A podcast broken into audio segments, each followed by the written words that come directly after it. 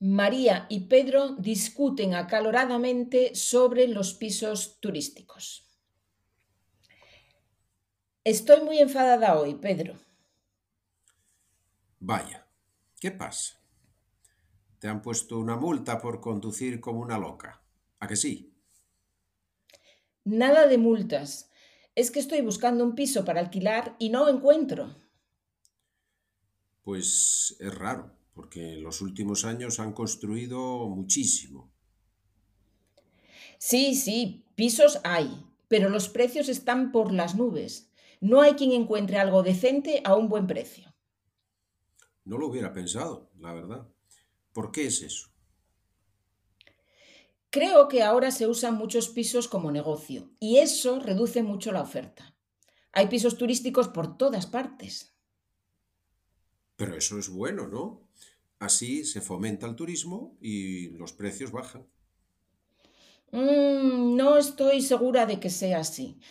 Con la llegada masiva de turistas, los precios suben, también los de los alquileres, puesto que el número de viviendas disponibles para el alquiler a largo plazo es menor. Además, hay muchos pisos que no están dados de alta y eso no debería ser así. Si los gobiernos controlaran más eso, no habría tantos pisos ilegales. ¿Sabes qué pasa? Que la vivienda es un derecho y el gobierno debería garantizar que todos tuvieran un lugar digno donde vivir. Hmm, no es tan fácil, María. También la propiedad privada es un derecho y los pisos son propiedad privada. Si yo tuviera un piso propio y quisiera usarlo como piso turístico, tendría derecho a ello, ¿no? Sí y no. Habría que dar prioridad al uso como vivienda. Y una vez que eso está garantizado, entonces se podrían permitir los pisos turísticos. Tú eres una idealista, María. ¿Piensas que un político va a hacer algo así alguna vez?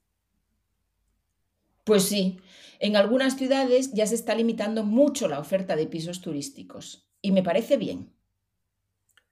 Eso es comunismo, puro control del Estado. ¿Cómo? Eso no es comunismo, es respetar la dignidad de la persona. Todos tenemos derecho a vivir en un piso decente y a un precio asequible. Ah, sí, claro, pero entonces habría que impedir que los ricos y los políticos vivieran en grandes pisos de lujo, ¿verdad? Que les obliguen a vivir en pisos más pequeños y que compartan así la propiedad. Eso es exagerado. Yo solo quiero que la gente normal, como nosotros, tenga acceso a un piso en alquiler o comprado a un precio justo.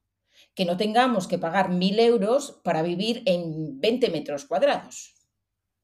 Hmm. Hombre, eso sí. De todas formas, ya se ve que este tema es delicado. ¿eh? Ni delicado ni nada, hombre. Es una injusticia. Oye, tranquila, eh, tranquila, que yo no tengo la culpa. Además, tú siempre podrías irte al sur de España y dormir en la playa. Lo que me faltaba por oír. Era una broma, tranquila.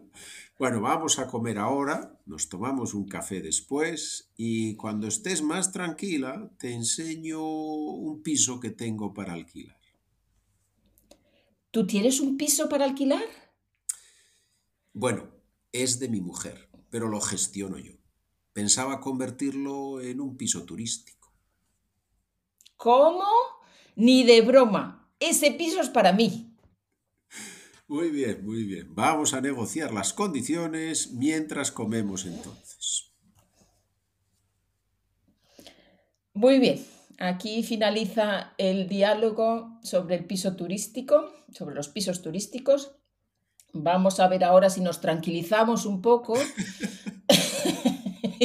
y somos capaces de explicar algunas expresiones interesantes. Es difícil, ¿eh? porque es un tema que realmente muy actual y en el que es muy fácil acalorarse rápidamente. Se ve que, es un tema que te, preocupa mucho, María. Sí, sí, sí, sí, a mí, a mí sí, a mí, me, a mí me preocupa. Yo creo que no solo a mí, sino a, muchas, a muchas personas les afecta mucho. es verdad, es verdad. Muy bien. Bueno, vamos con algunas, con algunas palabras, con algunas expresiones. Empezamos mm, con la primera que tenemos, te han puesto una multa, ponerle una multa a alguien. ¿Puedes explicar un poco el significado?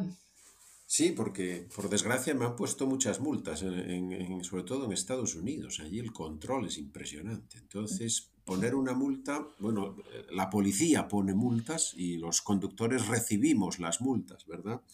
Entonces, eh, puedes también decir, claro, me han puesto una multa, quiere decir, la policía me ha dado una multa, ¿no? He recibido una multa. Una multa es un castigo normalmente económico, ¿no? Por, por cometer una infracción, que normalmente es conducir más rápido que el límite. Entonces, cuando uno hace eso, la policía lo para y le da un papelito y tiene que pagar una cantidad de dinero. Eso es poner una multa.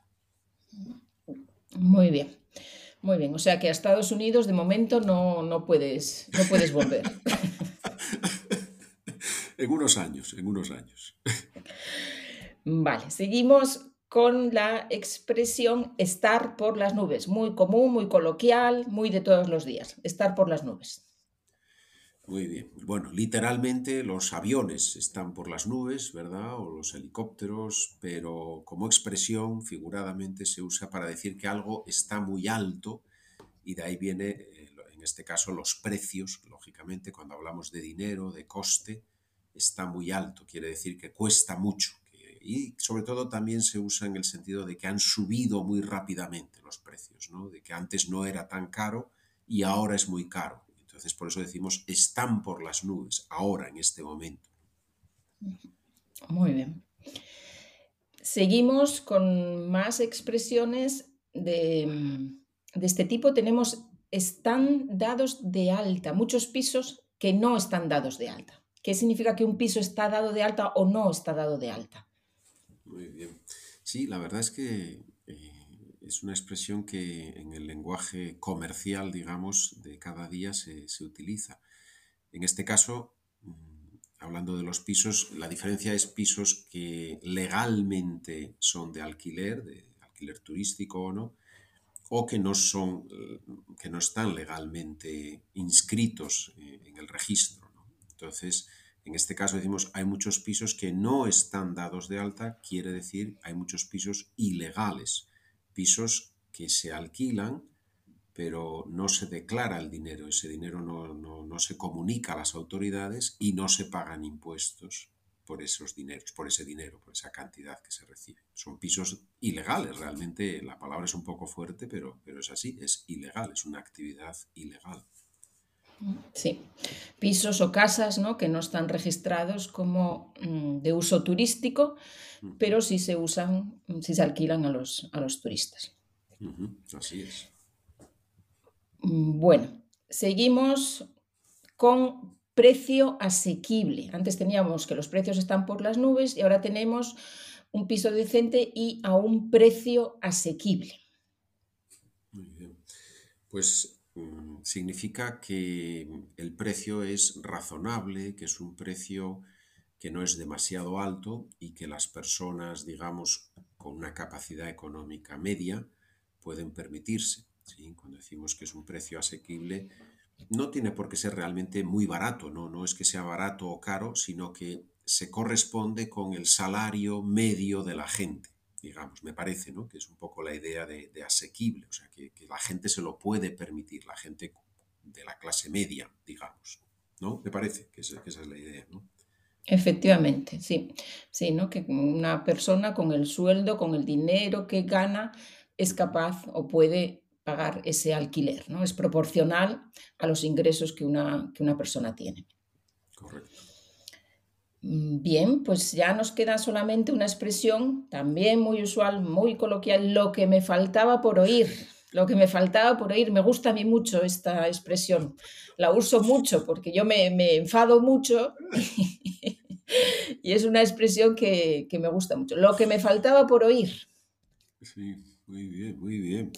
Bueno, es difícil traducirla, ¿eh? no, sé, no sé en alemán o en inglés, habría que buscar una expresión eh, Pero bueno, mejor que traducirla explicamos, que eso siempre es más útil, me parece. ¿no? Sí. Lo que me faltaba por oír es la, es la última cosa que quería oír en el sentido de que ya es el último de los argumentos con los que no estoy de acuerdo, ¿no? En este caso. Entonces, eh, es, es- es el extremo del desacuerdo, digamos, ¿no? O también cuando es una sorpresa ya normalmente negativa, vienen varias, varias noticias negativas y llega la quinta noticia negativa y uno dice, ¡buf! Lo que me faltaba por oír, o sea, vaya día, ¿no? Una detrás de otra. Me parece que es esa la idea, ¿no? El último en una serie de cosas negativas que uno oye o en las que uno está, en las que uno participa o está metido. Sí, sí, ¿no? Es el, es el colmo ya, ¿no? Es el, el colmo, es otra expresión que se utiliza en español, no sé, igual hay alguien que le suena más, que la ha escuchado, el colmo, lo, lo que me faltaba por oír, ¿no? La, la gota, la última gota que, que colma el vaso. Muy bien.